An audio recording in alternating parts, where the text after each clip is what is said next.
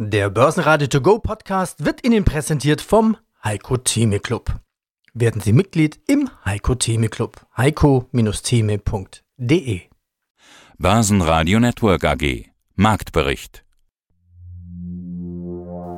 Im Studio Sebastian Leben und Peter Heinrich, der am Wochenende auf dem Börsentag in Wien unterwegs war und einige Interviews mitgebracht hat, von denen Sie hier erste Ausschnitte hören.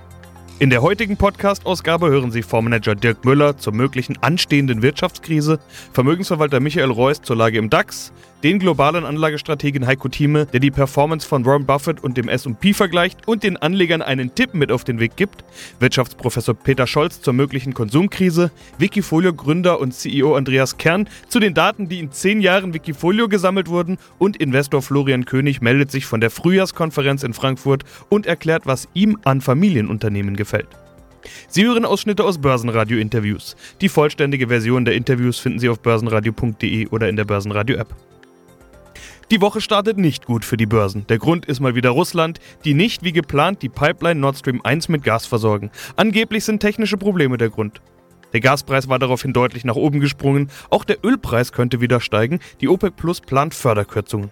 Europaweit geben die Aktienmärkte ab. Der DAX verlor minus 2,2% auf 12.760 Punkte. Der ATX in Wien gab minus 1,4% ab auf 2.850 Punkte. Der ATX Total Return auf 6.015 Punkte. Die Ergebnisse des Stresstests zur Energieversorgung kamen erst nach Börsenschluss. Bundeswirtschaftsminister Robert Habeck trat am Montagabend vor die Presse. Es soll einen Notbetrieb der zwei AKWs in Süddeutschland geben. Damit werden diese Anfang 2023 nicht vom Netz gehen. Eine Laufzeitverlängerung soll es dagegen nicht geben, den oft zitierten Streckbetrieb auch nicht. Die Börsen konnten darauf nicht mehr reagieren. Im DAX gab es zeitweise nur Verlierer, bis Börsenschluss konnten wenige Aktien ins Plus drehen, so zum Beispiel die Versorger, die ja von längeren Kraftwerklaufzeiten profitieren könnten. E.ON legte plus 1% zu, Brenntag plus 0,2%, Siemens Healthineers und RWE jeweils plus 0,1%. Stärkste Verlierer waren die Autotitel und andere Zykliker. Porsche mit minus 4,6%, Continental mit minus 5,9% und Schlusslicht Mercedes-Benz mit minus 6,8%. Viele unterschiedliche Belastungsfaktoren sind gerade einfach zu viel für den Markt zu Wochenbeginn. Eine Markteinschätzung kommt diesmal von Fondsmanager Dirk Müller. Du kommentierst ja auch deine Ideen ganz gerne im YouTube-Channel oder auch in deinen Büchern beispielsweise. Hast du ja vorhin schon eins angesprochen. Da hattest du gesagt, dass eben steigende US-Zinsen das Problem für den Markt werden. Gut, ist keine Raketenwissenschaft, steigende Zinsen. Da fällt der Markt. Haben wir 2018, in dem Jahr war ja dein Buch, by the way, auch gesehen. Du hast noch mehr beschrieben. Größte Wirtschaftskrise aller Zeiten, hast du gerade auch schon angesprochen. Und du hast was gesagt, nämlich es ist noch nicht fertig mit der Korrektur, beziehungsweise dieses große, dicke Ding. Ich will es jetzt mal so salopp so formulieren. Ich habe mir nicht notiert, wie du es vorhin gerade selbst gesagt hast, aber ich glaube, wir sind uns beide einig über, was wir hier sprechen. Kommt erst noch oder ist, ist, ist sozusagen gestartet. Was kommt da jetzt auf uns zu? Also wie lange dauert das Ganze? Wie heftig wird's? Ich meine, wir sind ja schon weit gefallen. Dass alles auf Null geht, äh, gehe ich mal davon aus, ist auch nicht dein Szenario. Nein, natürlich nicht. Die Welt wird sich weiter drehen. Es wird einfach eine große Bereinigung geben. Du sagst es richtig. Natürlich ist es keine Raketenwissenschaft zu sagen, dass steigende Zinsen Probleme für die Märkte bringen. Dieses System haben wir, seit wir auf diese Weise mit Geld wirtschaften. Aber in der Vergangenheit, in den vergangenen Jahrhunderten, mag man fast sagen, war es eben so, dass es relativ nah beieinander liegende Zyklen gab. Ne? Wirtschaftswachstum, Zinserhöhungen, die Wirtschaft hat sich wieder beruhigt, etc. Das ist so ein permanenter Bereinigungsmechanismus, der auch sein muss, der nötig ist. Rezessionen sind notwendig, damit nicht funktionierende Strukturen auch kaputt gehen können, um Platz zu schaffen für neue, wie in der Natur auch. Aber wir haben über die letzten ja, inzwischen 15 Jahre, haben wir alles getan, um Rezessionen zu vermeiden. Das war was ganz Böses, was Schlimmes, was nie wieder kommen darf. Äh, ich erinnere mich so an manche Notenbank-Aussage, es wird nie wieder eine Rezession geben, es wird nie wieder Marktverwerfungen geben, weil wir sind jetzt so toll, wir sind so klasse, wir können das so toll steuern. Aber das Gegenteil war der Fall. Wir haben eine viel zu lange anhaltende Boomphase gehabt, die künstlich in die Länge gezogen wurde. Es gab weltweit so gut wie keine Zinsen mehr. Die Zinsen sind aber ein ganz wesentlicher Faktor, um riskante von weniger riskanten Investitionsmodellen zu unterscheiden unterscheiden. Und ähm, wenn keine Zinsen mehr da sind, dann habe ich auch diesen Unterschied nicht mehr. Ich habe diesen Risikopuffer nicht mehr. Das heißt, äh, es gibt einen Wildwuchs an äh, Investitionen, die sich eigentlich gar nicht rechnen, die keinen Sinn machen. Wir haben das an den Börsen ja gesehen, viel mit Meme-Aktien und so weiter. Aber ganz viele Unternehmen, gerade in Asien, in China, was da passiert ist, auf Unternehmensseite, auf Immobilienseite, ein völliger Wahnsinn, völlig irrationale, verrückte Dinge, die entwickelt wurden, die einfach gingen, weil Geld nichts kostete und äh, es nur einen Weg gab. Und egal was man machte, es war ein Free Lunch. Das muss sich bereinigen. Und ich sag mal, das ist wie beim Zahnarztbesuch. Wenn man jedes Jahr zum Zahnarzt geht, sich ein bisschen Zahnstein entfernen lässt und kurz überblicken lässt, ist das überschaubar. Bin ich aber zehn Jahre nicht beim Zahnarzt gewesen, wird es eine verdammt hässliche Sitzung. Das haben wir jetzt. Wir haben seit zehn, über zehn Jahren keine Rezession in diesem Form mehr gehabt, keine Bereinigung der Märkte mehr gehabt. Und deshalb muss es jetzt auch sehr heftig werden. In Asien, in China vor allem, hatten wir seit Jahrzehnten nur Aufwärtsbewegung mit völligem Wildwuchs. Wer da mal in die Details schaut, der kann sich nur den Kopf schütteln, dass sowas möglich war. Und es hieß, es ist das neue Normal. Und ich habe nur gesagt, das ist nicht das neue Normal, sondern das geht eine ganze Zeit lang und irgendwann wird sich das bereinigen. Und das tut's jetzt. Das muss es tun, vollkommen normal. Und das wird leider sehr hässlich werden wie gesagt, die Immobilienblase beginnt gerade zu platzen, ist das wichtigste Segment in China. Und der größte Teil der Wirtschaftsleistung hängt dort am Immobilienbau. Das Vermögen des Mittelstandes hängt in den Immobilien und das fliegt denen gerade um die Ohren. Mein Name ist Michael Reuss von der Vermögensverwaltung Huber Reuss und Kollegen aus München. Ja, machen wir trotzdem mit dem DAX weiter. Schauen wir auf den heutigen Tag. Er stürzt so ein bisschen mit den Gaslieferstopps ab. Nach dem Stopp der russischen Gaslieferung durch die Pipeline Nord Stream 1 springt der europäische TTF-Gaspreis am Morgen nach oben. Ja, und der DAX eröffnete mit mehreren hundert Punkten tiefer. Ein Analyst schreibt sogar, die Angst vor einer Lehman-artigen Krise im europäischen Energiesektor wächst. Kann man das fast nachvollziehen? DAX jetzt zum Zeitpunkt des Interviews, um für die höheren Zeitstempel zu setzen, ja, so rund 2,5 Prozent tiefer. Also den Ausverkauf im DAX, es ist ja kein Ausverkauf, 2,5 ist ja noch okay. Den kann ich jetzt wirklich simpel nachvollziehen. Ja, also müssen natürlich sehen, am Freitag ist der DAX, also am Börsentag vorher, ist der DAX ja auch ein gutes Stück nach oben geschossen. Ich glaube, drei Prozent war im Plus, wenn ich es richtig im Kopf habe. Man darf nicht immer die ganzen Nachrichten sofort mit der DAX-Entwicklung in Einklang setzen. Und dieses Energiethema, das beschäftigt uns, uns Deutsche natürlich noch viel mehr, weil wir einfach eine in meinen Augen sehr schlechte Energiepolitik davor schon gemacht haben. Und der Gaspreis schießt natürlich so in die Höhe, weil der liebe Herr Habeck auch am Weltmarkt wahrscheinlich alles Gas zusammenkauft, was er kriegen kann, damit die Speicher voll werden, damit diese Abhängigkeit äh, sukzessive reduziert wird. Aber das jetzt in die, in die Zukunft fortzuschreiben, dauerhaft, also A, habe ich den Eindruck, dass Europa da zusammenhilft und dass man sich gegenseitig äh, in dieser Phase unterstützen wird. Da wird man mal Gas von links nach rechts schieben und umgekehrt. Und die Gasspeicher sind, glaube ich, jetzt zu 80, 85 Prozent voll. Auch das bringt ein bisschen Entspannung. Und dann glaube ich heute immer noch nicht, dass der Herr Putin die Pipeline ganz dicht lassen wird, sondern er nutzt es halt ganz ganz geschickt als Verhandlungsmasse und als Druckmittel, um hier die deutsche Bundesregierung vielleicht im Hintergrund zu dem ein oder anderen Thema ein bisschen weit zu schieben oder zu drängen. Also insofern, ich denke, wir sind da sicherlich am Höhepunkt der Entwicklung und müssen jetzt in meinen Augen keine Angst haben, dass das noch weiter eskaliert im Gaspreis. Ich glaube eher, da wird es dann sukzessive über die nächsten Monate zu Entspannungen kommen. Heiko Thieme Club, die Analyse der Woche. Den vollständigen Beitrag hören Sie als Clubmitglied heiko-thieme.club. Heiko Thieme, globaler Anlagestratege. Die Sache ist folgendes. 80 Prozent der Portfolio-Manager schaffen den Index nicht über einen längeren Zeitraum. Und wenn man jetzt den meistgefeiertsten Portfolio-Manager anschaut, der jetzt 92 Jahre alt geworden ist, Warren Buffett gerade, begnadeter Mann, sein Partner ist ihm 97, nicht wahr? Äh, Charlie Mangas, also noch etwas älter. wenn man sich dann anschaut, Henry Kissinger auf der politischen Seite ist 99. Wir haben also drei Schwergewichte auf der politischen und auf der börsianischen Seite. Jetzt zu Warren Buffett. Wenn man Warren Buffett sich in den letzten 20 Jahren anschaut, dann ist er so wie der Standard Poor's 500 Index. Das heißt, es war gar nicht so einfach für ihn, der begnadete Fondsmanager der Welt, nicht wahr, wenn man so will, in der Neuzeit, den Index permanent zu schlagen. Auf lange Sicht, in den letzten 50 oder 60 Jahren, kommt er wohl auf eine etwas bessere Performance, aber es ist verdammt schwer. In anderen Worten, wer findet jetzt schon den Fondsmanager?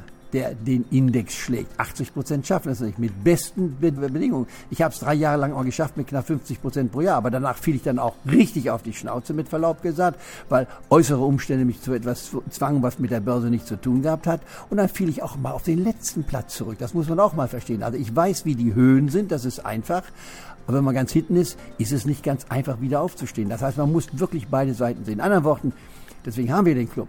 Clubmitglieder haben meines Erachtens eine mindestens so gute Wahrscheinlichkeit, die Profis zu schlagen, weil sie flexibel sein können. Und wer nicht dem Trend hinterherläuft, ich bin ja kein Follower, sondern ich bin jemand, der antizipiert. Ich kaufe gerne als Antizykler bei Schwäche. Das ist zwar gewöhnungsbedürftig, denn wer kauft schon gerne eine Aktie, die zu den Verlorenen gehört und dann hofft, dass sie noch weiter verlieren? Warum kaufe ich denn jetzt schon? Ich kaufe ja in drei Tranchen mich ein. Wir haben das alles schon mal erläutert.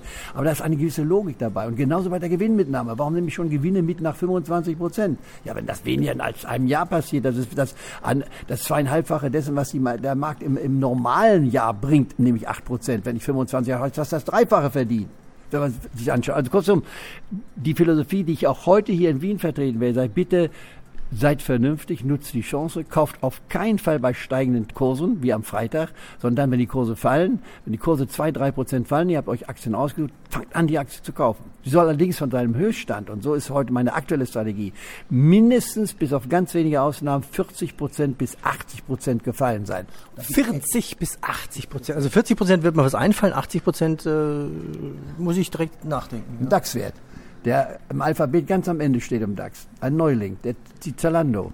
Die war bei über 100 Euro und ist jetzt bei 22. Und deswegen sage ich die Zalando, ohne sie genau analysiert zu haben. Dieses Papier, wenn es jetzt im DAX ist, wird ja vorher auch angeschaut, nicht wahr? Bin ich da auch nicht schlecht bedient und nach 25 Prozent, erste Drittel raus, 35 Prozent, zweite Drittel raus, letzte Drittel mit 30. Mehr dazu gibt's im Heiko Thieme Club. heiko-thieme.club ja, hallo, mein Name ist Peter Scholz. Ich bin Professor für Banken an der HSBA, Hamburg School of Business Administration. Herr Professor Scholz, duschen Sie auch schon kalt? Also üben Sie auch schon für den Winter? Also kalt noch nicht, aber ich habe trotzdem natürlich da auch mein Verhalten inzwischen angepasst. Also die Preise sind inzwischen ja auch schon angestiegen und äh, man duscht auf jeden Fall deutlich kürzer, auch nicht mehr so häufig und erinnert sich an die alten Spartipps der Großeltern das Wasser zwischendrin einfach auch mal auszuschalten. Also insofern, äh, klar, also alles, was, sage ich mal, so an Komforteinsparungen möglich ist, das macht man selber auch schon. Und Helmut Schleweis, der Präsident des Deutschen Sparkassen- und Giroverbandes, hat ja auch schon gesagt, dass sie damit rechnen, dass wegen der zu erwartenden Preissteigerung perspektivisch bis zu 60 Prozent der deutschen Haushalte ihre gesamten verfügbaren Einkünfte, teilweise sogar noch mehr, für die reine Lebenshaltung einsetzen werden müssen. Und das ist A nicht unrealistisch, also ich teile diese Auffassung. Und das ist ein Brett für die ökonomische Entwicklung in Deutschland. Jetzt kommt noch eine ganz wichtige Frage. Wie groß schätzen Sie das Energieproblem für unsere Wirtschaft ein? Also ich schätze es tatsächlich für wirklich richtig groß ein. Ich glaube, es ist uns und vielleicht auch nicht den ganzen Politikerinnen und Politikern wirklich bewusst, was auf uns zukommt. Denn wir sind wirklich äh, sehr abhängig davon. Man sieht ja, dass in dem Entlastungspaket für Gas und so weiter noch gar keine richtige Lösung sogar enthalten ist. Ja, das ist ja alles noch so, wir schauen dann mal so von der Perspektive her. Ich glaube, man unterschätzt es einfach ganz dramatisch. Also ich meine, auch wenn man Inflation zum Beispiel misst, das wird nach bestimmten Kriterien gemessen, ob dann da die wahre Inflation gerade bei solchen Extremeffekten ja tatsächlich auch richtig erfasst wird, sei mal völlig dahingestellt. Wenn wir dann auf einmal nicht mehr produzieren können, dann werden Arbeitsplätze wegfallen. Wenn wir nicht mehr konsumieren, wird die Nachfrage einbrechen und so weiter. Das hilft zwar einerseits beim Sparen, andererseits ist es natürlich für die Ökonomie dramatisch. Und das kann dann irgendwann auch mal in Arbeitskräfte entlassen münden. Momentan haben wir noch die Sondereffekte, dass wir eigentlich einen Fachkräftemangel haben. Aber wie lange dieser Sondereffekt sozusagen dann wirklich auch noch mithalten kann und dann eine Spirale in Gang gesetzt wird, bleibt abzuwarten. Also ich muss ganz ehrlich sagen, ich sehe die Lage tatsächlich als sehr, sehr kritisch und sehr, sehr gefährlich. Ich mache ja auch in der Vorlesung ein, ein Thema Börsenkrisen ja, und beleuchte da die historische Perspektive von Börsenkrisen, insbesondere seit den 70er Jahren. Und dann kamen wir eben so jetzt in den letzten Jahren, so 2013 bis 2018, eigentlich immer so an den aktuellen Punkt. Und dann haben die Studierenden mich gefragt, ja, okay, wir haben viel Geld im Umlauf, weil wir alle Krisen eigentlich immer nur lösen über Gelddrücken. Und auch das ist momentan wieder der aktuelle Reflex. Und die haben mich gefragt, wo entsteht eigentlich gerade die nächste Bubble? Und ich habe gesagt, ja, die entsteht gerade überall. Wir haben den Preis, also das Geld ist überall im System und irgendwann kann es halt zu Inflation kommen.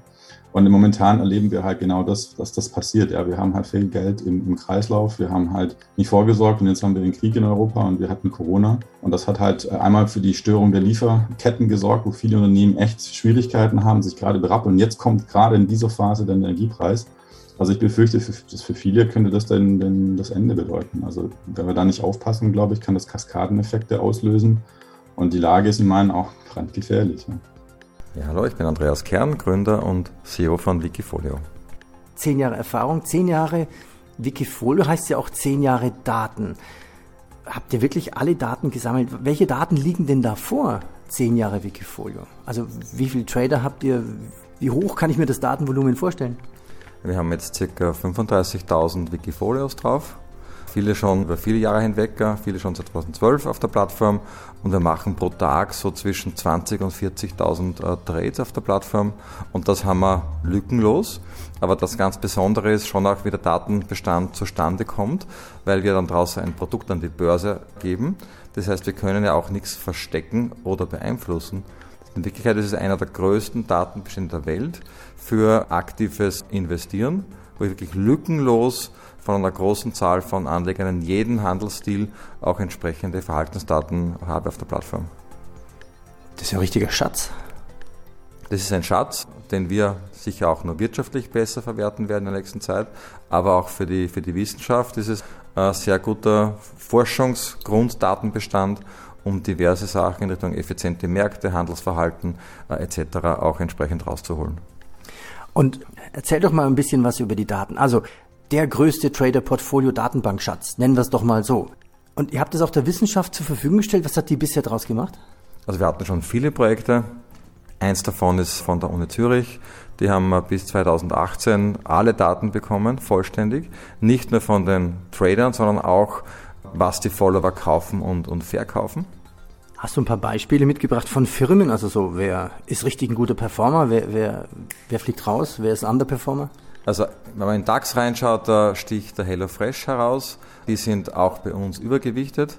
Aber ich glaube, ein guter Teil Trader haben HelloFresh schon gekauft, noch lang bevor sie im DAX äh, drinnen waren. Muss man halt früh genug dabei sein. Mhm. Jetzt wäre ich nicht mehr so ein großer Fan von einem HelloFresh Investment. Und ich glaube, das ist auch das Geniale an eurer Datenbank, dass man sieht, wer hat was schon gekauft und wann. Weil wir haben ja viele Interviews vom Börsenradio mit Wikifolio-Tradern. Also das erste Halbjahr 2022 war ja so irgendwie das schlechteste seit 50 Jahren.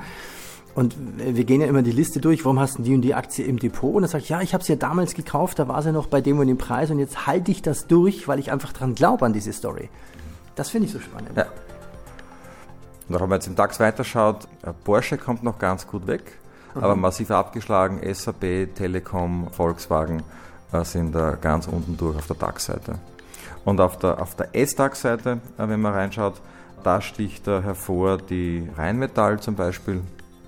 Okay, in jetzigen Zeiten klar nachzuvollziehen? Äh, klar, Krieg äh, ist ein gutes äh, Geschäft in dem Fall, genauso Siemens Energy. Gerade mhm. vorher auf die Siemens geschimpft. Siemens Energy äh, kommt da ganz äh, gut weg, aber dann gibt es eine lange Liste von Dingen, die auch entsprechender übergewichtet sind. Und äh, beim S-DAX ist Verbio die Nummer 1 und PNE Wind ist ganz vorne dabei. Damit haben wir quasi ein drittes großes Trendthema neben äh, Krieg und Rüstung, zweitens Energie, drittens Nachhaltigkeit. Diese Dinge sind dann äh, nochmals ganz stark äh, übergewichtet in den Segmenten, die ohnehin schon deutlich stärker in den Portfolios drinstehen. Schönen guten Tag, mein Name ist Florian König. Ich bin Chef einer Beteiligungsholding und heute aktiv auf der Herbstkonferenz. Ja, du bist eben nicht per Zoom zugeschaltet wie sonst. Wir sehen uns auch gerade gar nicht, sondern du bist unterwegs auf der Herbstkonferenz in Frankfurt. Für alle, die es nicht wissen, das ist eine äh, Investorenkonferenz, äh, auf der viele Small- und Midcaps vor Ort sind und man kann eben dort in die One-on-Ones gehen mit den Vorständen oder mit anderen Unternehmensvertretern. Äh, wir als Börsenradio sind auf solchen Veranstaltungen ja immer gern, weil man eben viele Vorstände auf einem Haufen, sag ich jetzt mal salopp, hat und eben dementsprechend auch viele Interviews führen kann. Für dich wird es wahrscheinlich ähnlich aussehen. Viele Vorstände auf einem Haufen und man kann eben viele Firmen an einem Tag covern sozusagen. Wie wichtig sind solche Investorenkonferenzen für dich? Unglaublich wichtig, weil im Gespräch mit den Vorständen kann man auch besser die Motivation der Vorstände mitbekommen, auch knallharte Fragen zur Vergütung stellen. Was sind die wichtigen Metriken? Auf was schauen sie? Auch jetzt zum Beispiel ein Thema Energie. Wie ist das Unternehmen aufgestellt? Was sind die wichtigsten Energiequellen? Was haben sie gemacht, um sich vorzubereiten? Und das sind wichtige Fragen, die man den Vorständen direkt stellen kann. Und da merkt man, dass sich da halt Gedanken gemacht wurde und wie sie halt für die Zukunft vorbereitet sind.